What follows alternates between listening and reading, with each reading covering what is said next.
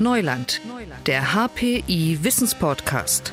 Von der Macht der künstlichen Intelligenz über die Blockchain bis zur Hetze in den sozialen Medien. Die Experten des Hasso-Plattner-Instituts in Potsdam reden über Risiken und Chancen der Digitalisierung. Thema dieser Folge wie kam das Internet nach China? Professor Werner Zorn im Gespräch mit Moderator Leon Stäbe. Und der sagt herzlich willkommen zu dieser Ausgabe von Neuland. Heute mit einem ganz besonderen Gast. Werner Zorn ist emeritierter Professor für Informationssysteme am Hasso-Plattner-Institut. Er ist derjenige, der in Deutschland die aller, allererste E-Mail empfangen hat. Das war 1984. Und er ist derjenige, der maßgeblich dazu beigetragen hat, das Internet nach China zu bringen. Und genau darüber wollen wir heute reden, als China das Neuland entdeckt hat. Schönen guten Tag, Herr Professor Zorn. Ja, vielen Dank. Herr Zorn, schauen wir mal vielleicht in die Zeit zurück, damals Anfang, Mitte der 80er Jahre. Vielleicht können Sie mal kurz beschreiben, erklären, wie Sie diese Zeit grundsätzlich in Erinnerung haben. Das war ja eine Phase echter Pionierarbeit, oder? Ja, also Pionier insofern, dass es natürlich auch für uns Richtung USA alles Neuland war. Die Amerikaner waren uns ja weit voraus im, im Bereich Computernetze. Und äh, auf der anderen Seite Kontakte nach China, die wiederum noch viel weiter weg waren von, von neuerer Technologie als wir selber. Also wir waren so eine, eine Relaisstation, erstmal mental und dann später auch technisch. Und 1984 haben Sie die erste E-Mail bekommen. Wie war das? Ja, also es, man muss genauer nochmal sagen, äh, es war die erste Internet-E-Mail, mhm. äh, weil es auch andere Unix-Mails gab und auch noch Hersteller-Mails. Aber äh, mit dem Attribut Internet-Mail waren wir natürlich genau im, im Hotspot äh, der Netzentwicklung später.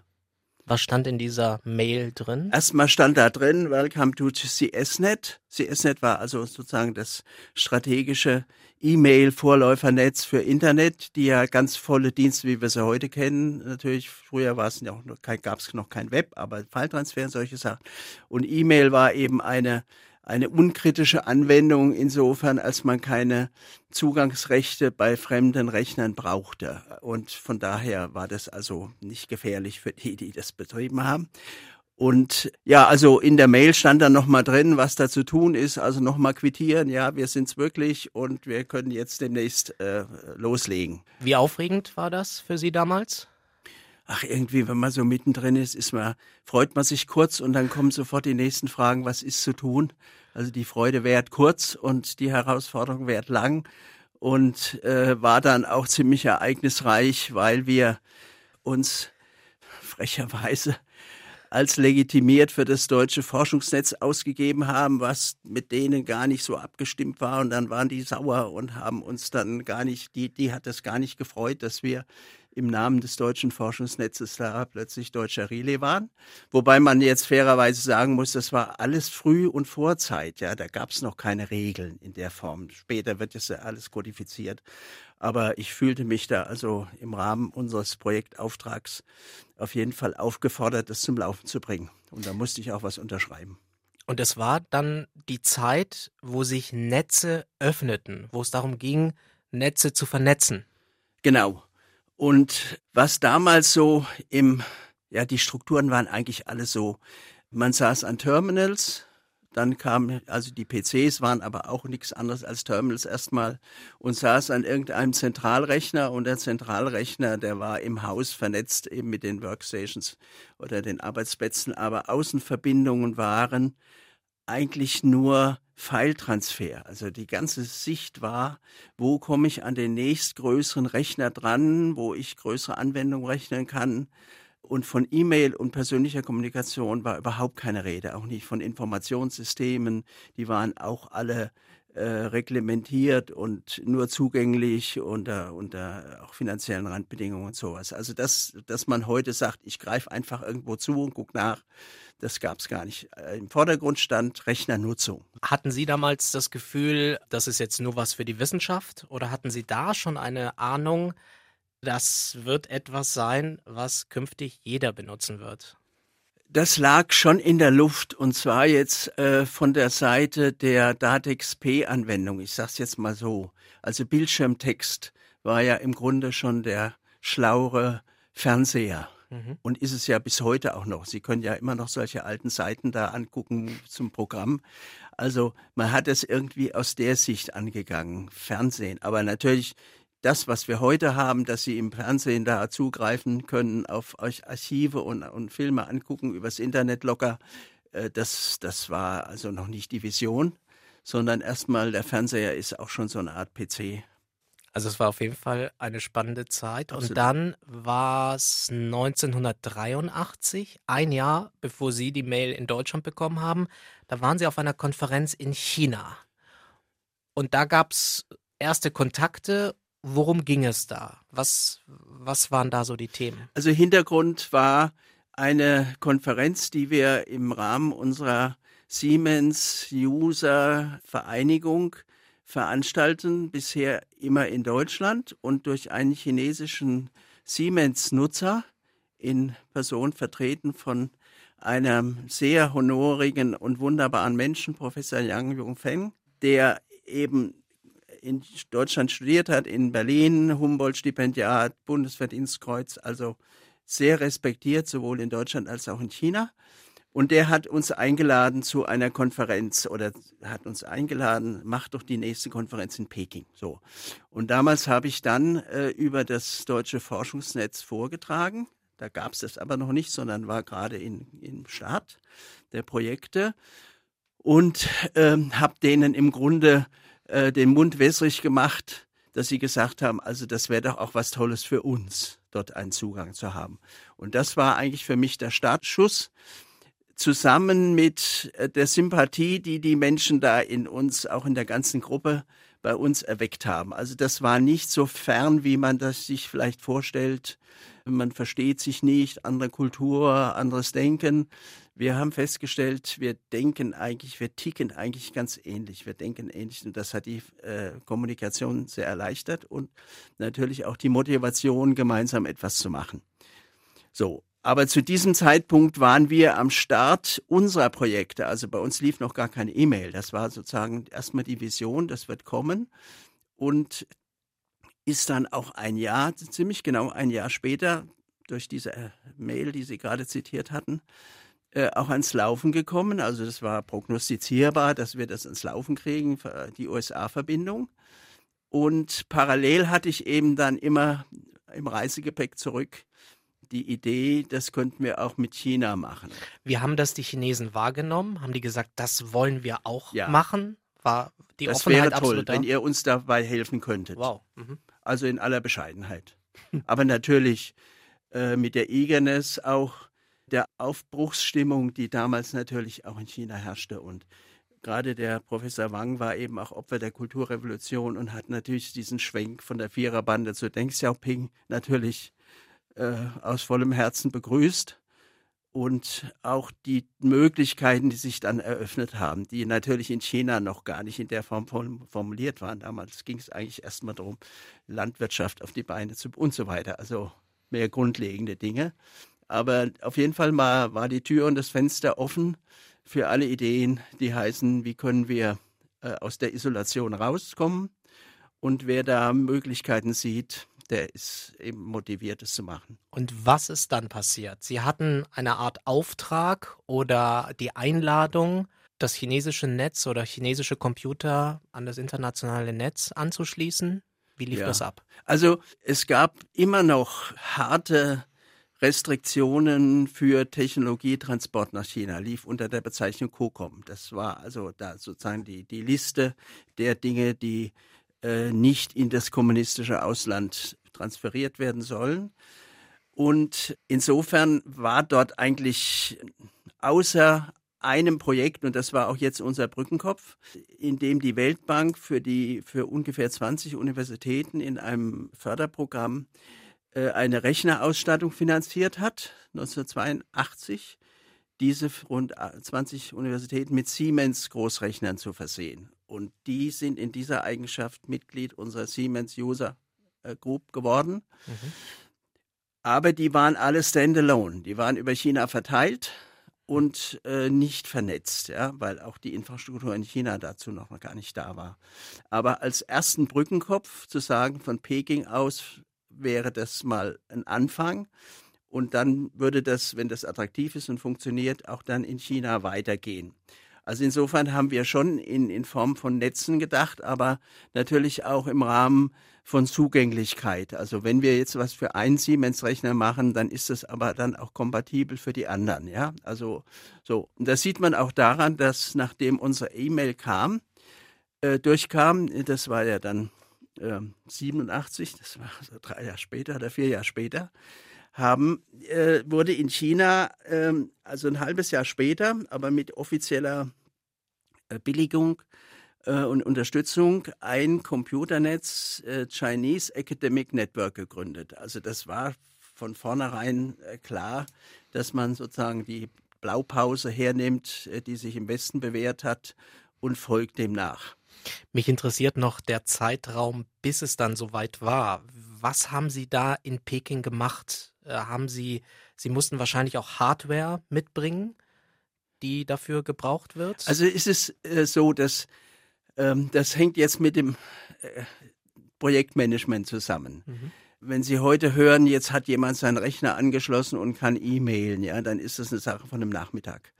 In unserem Fall waren diese Restriktionen, also die unter COCOM liefen und auch hießen, wenn du dagegen verstößt, wird's bösartig, ja. Das ist echte Sanktionen. Äh, dann kann man alles vergessen, was dann. Äh, dann ist also die Frage, wie kommt man überhaupt, äh, wie transportiert man das, was man jetzt bei uns am Laufen hat, nach China? Und da war klar, wir mussten die amerikanische Software, die wir umsonst bekamen, portieren auf die Siemens Betriebs, auf das Siemens Betriebssystem. Also neu schreiben, weil auch Sprache und Schnittstellen und alles Mögliche anders war.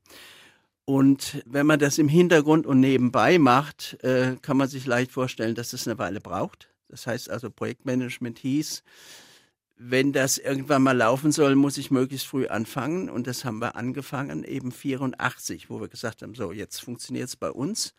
In Deutschland gibt es auch Siemens-Rechenzentren. Also das, was wir hier machen, das können wir dann auch später in China einsetzen, sofern es da keine Restriktionen gibt. Und vom ersten, das hat ein Student gemacht, der Michael Finken, heute noch also von mir gelobt und geehrt im Gedächtnis.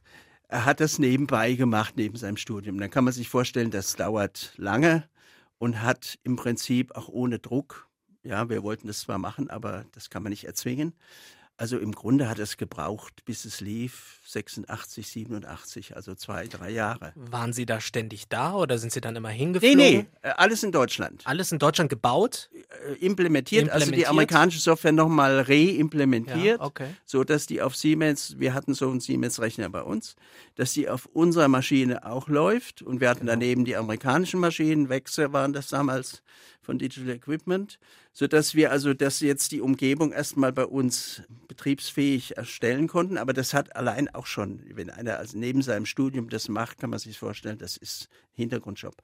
Also das war im Prinzip ähm, die Umgebung. Wir haben alles in Deutschland erstmal vorbereitet. Und dann bei uns lief. Genau, dann lief so. es bei Ihnen und dann sind Sie damit ja, und zwar im Rahmen der nächsten Siemens User Konferenz. Die mhm. fand alle zwei Jahre statt. Damit konnte man auch ein Team dorthin bringen, was dann auch von den Reisekosten von den Institutionen wieder gezahlt wurde. Das ist also ein, kein triviales Problem, also ein Team da einfach hinzuschicken. Wir hatten ja zunächst mal kein extra Etat dafür. Das war einfach aus dem Rechenzentrumsetat, aus meinem Rechenzentrumsetat heraus finanziert. Aber solche Einsätze mit, mit drei, vier, fünf Leuten, die dann da extra hinfahren und auch alle beisammen hat, das war wunderbar zu machen in der nächsten Konferenz. Und 85 waren wir noch nicht so weit und 87 war dann der nächste Zeitpunkt. Also in diesen Slots von zwei Jahren um, äh, Abständen haben wir im Projektmanagement denken müssen. Und Sie haben die Konferenzzeit immer genutzt, dort auch Sachen aufzubauen? In dem Fall war das dann praktisch am, am Rande der Konferenz. Mhm. Davon haben die anderen erstmal nicht viel mitgekriegt. Das Team hat sich dann verzogen in die Rechenzentrumsräume dort und hat ihren Job gemacht, getestet und gemacht. Also auf jeden Fall, es war, und das war natürlich eine der harten Randbedingungen, das in dem kurzen Zeitslot hinzukriegen, weil wenn das rum ist, dann sind wieder zwei Jahre ins Land gegangen und wer weiß, was dann ist, ja. Es klingt so ein bisschen wie so eine Mission zur Raumstation. Ja. Ist das, war das so? Das ist so. Und da ist ja auch so. Die müssen dann gucken, wie, wann kommt der Satellit oder, oder die Raumstation wieder rum und wann sind die Startbedingungen und, und, und. Da ist ja also jetzt zur Raumstation ist es natürlich, die kommt häufiger rum und so. Aber viele von den fernen Projekten, irgendwie den Mars oder sonst was aufzusuchen, da gibt's ganz kurze astronomische Zeitfenster. Und wenn sie das nicht erwischen, dann braucht's halt nochmal, weiß nicht was, ein, zwei, drei Jahre, bis das wieder funktioniert. Und Also so ähnlich immer- war das da auch. Genau, und Sie haben immer diese Slots genutzt. Können Sie mir mal ein Bild geben, wie groß die Rechner heute, also damals waren? Heute hat man ja gar kein Gefühl mehr dafür, wie groß das damals war. Also Sie mussten dann mit Containern anreisen oder wie war Ja, also wir jetzt nicht, weil die hatten ja ihren Siemens-Rechner. Ja. Wir hatten allerdings äh, Koppelbausteine dabei oder einen dabei, der dann als vor dem Vorrechner nochmal äh, die Protokolle äh, konvertiert hat, die wir brauchen, um dann rauszugehen. Also insofern war das Rechenzentrum dort vorhanden und auch gut ausgestattet und würde, also was den Siemens-Rechner betrifft, äh, ungefähr diesen Raum hier füllen, also so 15 Quadratmeter plus Dreimal. Doppelboden und Mhm. Klimaanlage und so weiter mit allem drum und dran. Also dann schon eine richtig handfeste Installation. 1987 saßen Sie an einem Rechner und haben die erste E-Mail getippt. Ja, also across a great wall we can reach every corner in the world, Englisch und Deutsch, Das haben mit Sie den ganzen eingetippt. Teams. Mhm. Und die haben wir dann an amerikanische Kollegen geschickt, äh, an die CS-Zentrale, plus noch Kollegen, die uns, also Delaware und noch äh, Wisconsin und ein paar andere, damit die auch wissen, wir sind jetzt dran. Und das war also auch nochmal ein Abenteuer, weil diese Kopplung, das hört sich, also heute sagt man, was ist da dabei, ja, aber ähm, es, obwohl es dann hinterher unsere Siemens-Installation war, hatten wir ja noch die chinesische Telekom dazwischen mit ihren eigenen Schnittstellen da rein und dann nochmal das Hausinterface und also es ist fast kurios. Wir haben, äh, bevor, wir mussten ja dann wieder weg, die Flüge zurück waren gebucht und so, also es war haarscharf. Und in der letzten Nacht hatten wir eigentlich alles am Laufen, außer dem Verbindungsaufbau zur chinesischen Telekom und damit zum deutschen Rechner auf der Gegenseite. Mhm. Und der ist über den über die Siemens-Rechner, die ja dann vom Großrechner aus durch alle Schichten runter müssen, der Verbindungsaufbau, ja, den Sie ja gar nicht sehen, wenn Sie sagen, ich mache Mail oder so. Den mussten wir aber im Prinzip nochmal händisch da rein äh, implementieren. Und der hat nicht funktioniert an der, an der, also um nachts um zwei, ich weiß das noch sehr gut, habe es am Menschenskind. Ja, alles funktioniert, nur der Verbindungsaufbau zur Telekom, der chinesischen Telekom nicht. Und dann hat einer meiner Mitarbeiter, der Stefan Paulisch, sei hier auch nochmal extra erwähnt, kam auf die Idee, dann sagen wir, dann bauen wir doch die Verbindung auf, wie wir es schon bisher gemacht haben, über einen PC. Also ich sitze am PC, mache einen Dialogaufbau zur Post und dann nehmen wir den Stecker und stecken ihn in den Siemens-Rechner rein. Weil diese Verbindung dann von der Gegenseite noch eine Weile aufrechterhalten wird. Wow, Also der das denkt, ja, wir sind dran. Und wir haben aber unseren IBM-PC abgezogen und den Stecker in den Siemens-Slot äh, äh, da reingesteckt. Und als das funktioniert, haben wir gesagt, so Michael, du bleibst jetzt noch eine Woche da und äh, machst es auf der Siemens-Kiste, so dass das auch jetzt von, von höheren Schichten aus passiert. Wurden aber Sie, daran hing das. Also wenn das nicht funktioniert hätte, wären wir nach Hause gefahren, hätten gesagt, sorry. es klappt nicht. Es funktioniert nicht. Es, wir haben es nicht hingekriegt so. Also dieser letzte Schritt, alles lief, nur dieses eine Ding nicht. Hatten Sie vielleicht auch die Befürchtung oder eine Ahnung oder die Idee, dass da jemand anders vielleicht dazwischen ähm, ist, der sagt, nein, eigentlich nicht. dass ähm, nicht. wir gucken da drauf oder wir behindern das? Nee, das nee, nicht. das nicht, das nicht. Also eines war klar, China war ja zu der Zeit im, im internationalen Telefonverkehr noch, also wirklich weit, weit zurück. Das heißt, es gab nur handvermittelte Ferngespräche, die dann auch nochmal teuer bezahlt wurden. Ich habe mal irgendwie hieß es, das Zehntel eines Professorengehalts kostet das, wenn du dich nach Deutschland vermitteln lässt. Und davor hat man natürlich dann Respekt und Angst äh, und sagt, das, das kann ja nicht die Basis einer Kommunikation sein. So, und das war dann 86 in einem, bei einer Reise von mir nach China, habe ich dann äh, mit der chinesischen Telekom ein Gespräch gehabt. Und dann haben die erzählt, ja, also wir haben jetzt ganz neu X25, aber das ist erstmal nur lokal und geht auch nur bis Italien. Aber das könnte etwas sein. So, und dann habe ich gesagt, ja, dann rufe ich in Italien an bei dem zuständigen Menschen und sage, dann schaltet ihr doch das, also StartXP, was wir ja in Deutschland kennen und auch lange Zeit und bis heute auch noch läuft. Dann rufe ich in Italien an und dann hat der wieder gesagt, dann schalte ich diese Verbindung nach Deutschland durch. Und ohne diese Verbindung wäre das gar nicht möglich gewesen, weil wir also wirklich die ganzen Sachen, die haben wir dann per Remote-E-Mail gemacht. Also man konnte von China aus auch schon mailen, schon 86, aber nicht als Rechner. Mhm. sondern man hat sich ans Terminal gesetzt und eine Mail geschickt. Und DATXP hat halt den riesen Vorteil, dass das nur nach Bytes abgerechnet wird und nicht nach, nach Zeitverbrauch. Also damit konnten wir sehr preiswert kommunizieren und das war eigentlich der Schlüssel dazu, dass wir das überhaupt in Gang gekriegt haben. Nochmal der Moment, als Sie an diesem Rechner saßen. Über die große Mauer erreichen wir alle Ecken der Welt, haben Sie ja. geschrieben. Haben Sie sich das vorher genau überlegt? Wie kamen Sie auf diesen Text? Naja, also das war eigentlich auch spontan, ja, als wir gesehen haben, Mensch, das sieht aus, als würde es klappen. Die Mail war ja noch vorbereitet, bevor diese Steckergeschichte war, ja. Weil wir gesagt haben, wir fahren morgen weg, also wir bereiten das vor und wenn das klappt, dann schicken wir die so ab. Also es war eine spontane Idee und ist aber heute das Schlagwort und war auch übrigens der Suchtext, mit dem später die Geschichte wieder äh, ausgegraben wurde. Also ich will vielleicht nochmal sagen, bei, bei wichtigen Sachen weiß man ja nie, was zum Schluss rauskommt. Ja, man hat ein Gefühl, das ist alles neu und es könnte was Tolles werden. Aber die eigentliche Bedeutung, äh, wenn es dann bedeutsam war, die kommt ja erst viel später zum Vorschein. Also heute ist, ist diese kleine, kleines Projekt gilt als der Ursprung des chinesischen Internet. Und das hat aber jetzt 20 Jahre gebraucht, weil die Leute, die das damals gemacht haben, zum Teil gestorben waren oder sonst was oder vergessen und der Rechner lief nicht mehr. Und also es war nur noch der Text bekannt, aber nicht mehr, wo der eigentlich ist. Und äh, als die chinesische Internet Society 84, 94 gegründet wurde, hatten die auch erstmal andere Sorgen, als da Geschichtsschreibung zu machen. Und ich hatte damals auch wohlweislich einen sehr ausführlichen Tagungs- und, und Projektbericht geschrieben und in Deutsch publiziert, aber in Deutsch liest kein Mensch auf der Welt, ja. Also es war ist auch eine Randbedingung.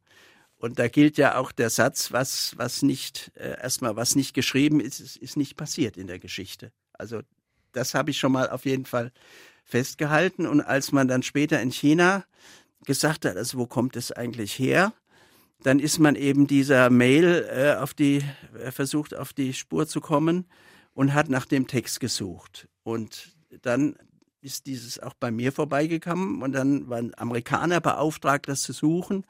Die Dame kam bei mir vorbei und dann habe ich gesagt, ja, klar, habe ich den und habe den Bildschirm aufgemacht und ihr den Text gezeigt. Wie waren und, eigentlich die Reaktionen ähm, sonst, also bei den Chinesen? Was haben Sie da in Erinnerung? Wie haben die reagiert, als Sie die Mail gesandt haben, eingetippt haben an der Universität in Peking, als sie dann auch angekommen ist? Was war die spontane Reaktion? Wir waren ja sozusagen als Team schon weg, weil wir gesagt haben, das funktioniert mit der Siemens und Durchschalten beim Verbindungsaufbau. Also den Moment, wo die dann, das ist auch dieser historische Unterschied zwischen 14. September 87 und 20. September 87, fragt man immer, wann war es? Dann 14. haben wir getippt, 28 losgeschickt. Da waren die eigentlich, da waren wir schon weg. Also mhm. wir konnten es nur aus der Ferne, konnten wir uns freuen.